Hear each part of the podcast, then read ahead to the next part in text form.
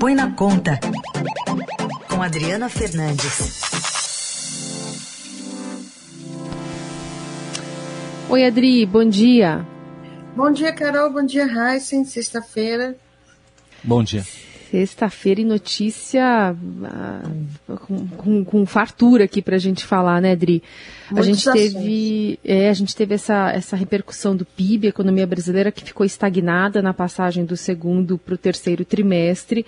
Os choques na agropecuária, estiagem, safras, indústria, enfim, afetada por diversos gargalos e cadeias globais, na contramão do avanço da vacinação, né? Sempre se imaginava que o cenário ia ser outro quando a gente alcançasse é, quase 70% da população quase totalmente vacinada. É, ainda assim, a gente teve uma manifestação ontem do ministro da Economia, Paulo Guedes, após a divulgação desses dados, e a gente traz é, essa fala também para o nosso ouvinte. Hoje saiu um dado. Entramos em recessão técnica. O PIB caiu 0,1 no trimestre. A Bolsa subiu 3%. E se alguém estivesse levando a sério que o PIB vai cair, a Bolsa não está subindo. Ela está subindo porque anunciando para os senhores também, acabou de ser aprovada a PEC em segundo turno. Isso significa o seguinte: os gastos públicos continuam sob controle. Tem toda uma conversa fiada de que o Brasil perdeu o controle sobre o fiscal. É uma narrativa política, fake news, porque as verdades fiscais estão lá registradas. A arrecadação está muito forte, o que mostra que o Brasil está decolando de novo. Mas o Brasil já decolou alguma vez, Adriana? Carol, a gente, a economia brasileira, ela vive esse problema do baixo crescimento. O resultado do PIB é, foi mostrou isso. Acho que a rádio é, comentou esse PIB, tem comentado ao longo do dia de ontem. Mas é preciso é, apontar que o ministro da Economia ele busca é, recuperar essa credibilidade, dizendo que é fake news, de uma forma bastante equivocada. Ele acusou o pessoal do mercado financeiro de estar maluco por prever, é, por prever que o brasileiro, a economia brasileira não vai crescer em 2022 e todos, todo esse, esse discurso é, mostra um desconforto muito grande com a situação, porque o governo fez muita festa, o Brasil com a recuperação da economia em, 2000, em 2020, no segundo semestre, a partir do segundo semestre do ano passado, e entramos em 2021, quando todo mundo está em recuperação, né, aproveitando uma retomada mais forte, o Brasil fica aí estagnado, crescendo 0,1% e com uma perspectiva né, para, para o final do ano também é, baixa. O grande ponto que eu gostaria de comentar aqui na rádio é 2022, né?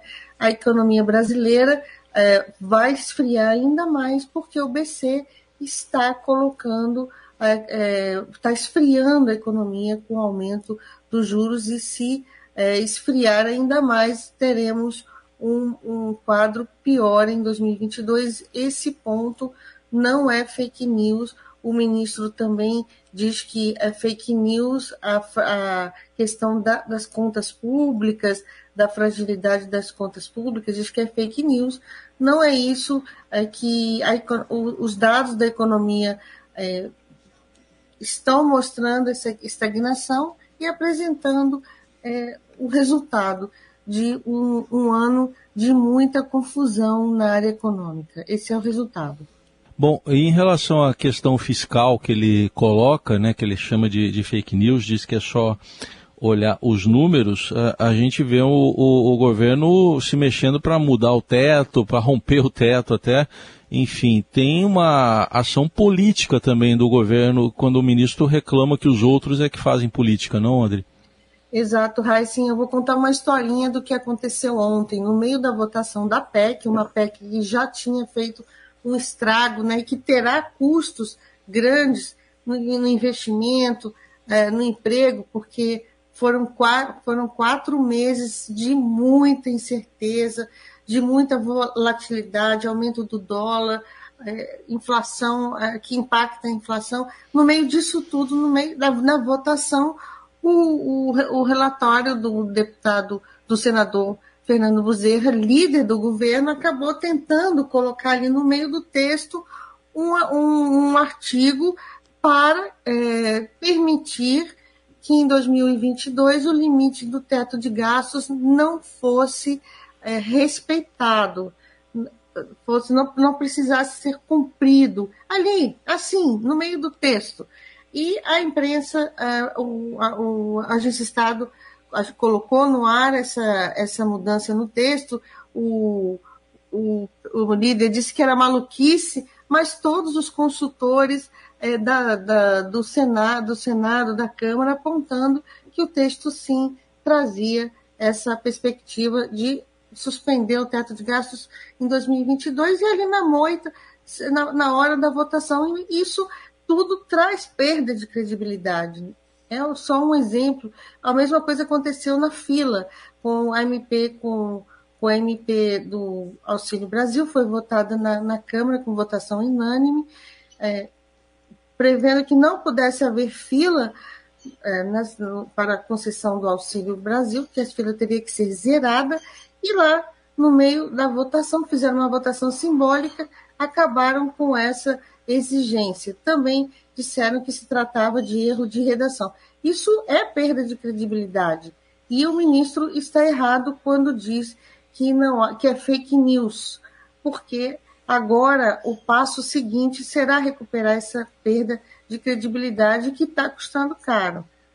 Aliás, essa manobra aí foi é, bem importante, né? Porque é uma linha, uma redação ali, uma mudança é, de um teor pequeno, mas que causa uma grande repercussão, né? Porque aí deixa de obrigar o, o governo a pagar é, para essas famílias que estão chegando e possivelmente vão chegar mais, porque a situação não é, não aponta para um cenário melhor para 2022, né? Se coloca a trava por conta do orçamento, mas o, o discurso vai no sentido de que está querendo é, ajudar essas pessoas de baixa renda, né? Numa classe social que está precisando muito agora de um auxílio do governo, porque a economia não está andando como, como prever ali a, o cenário desenhado pelo ministro Paulo Guedes, né? São essas, essas coisinhas que depois encontra, né? Toda essa boa vontade do governo, né, Adri? Exatamente. E tem um ponto que o presidente da Rede Brasileira de Renda Básica, ele, o nome dele é Leandro Ferreira, ele colocou um ponto ontem, logo após a votação da MP do Auxílio Brasil,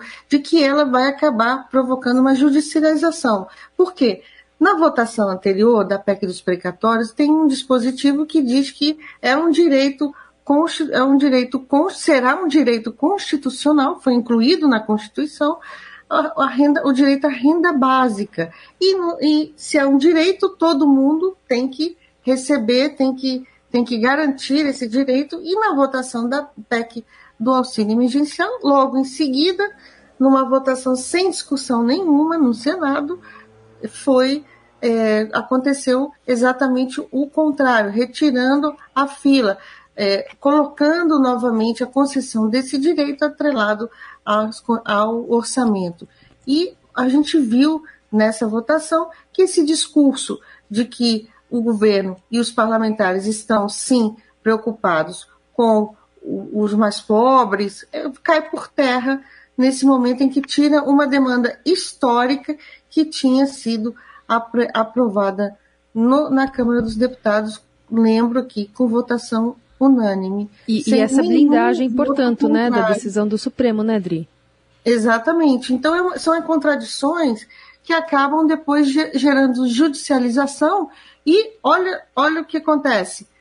Se o governo perde, mais precatórios. As decisões, elas precisam uh, serem uh, melhor mais aprofundadas, com embasamento, e a gente fica votando tudo, o, Brasil, o Congresso a toque de caixa, para atender outros interesses e com negociações muito escusas né, nos bastidores do Congresso, porque você viu que foi tudo embolado ao mesmo tempo. Claro que um foi condicionado ao outro. Foi a aprovação do, do ex-ministro uh, da indicação de, do ex-ministro da Justiça para o Supremo Tribunal Federal, no mesmo dia, PEC dos precatórios, MP do auxílio, agora em seguida acabou a votação da MP do auxílio Lira, Arthur Lira, na, na Câmara, já estava confirmando que colocará em votação na semana que vem o Refis, o novo programa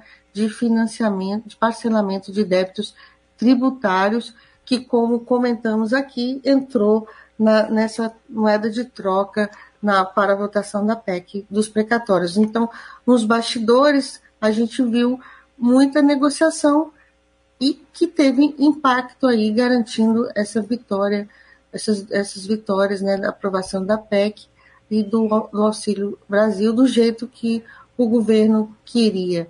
E, essa, e, e da Sabatina, é claro, do ministro. Verdade. E por enquanto sem emenda de relator, né?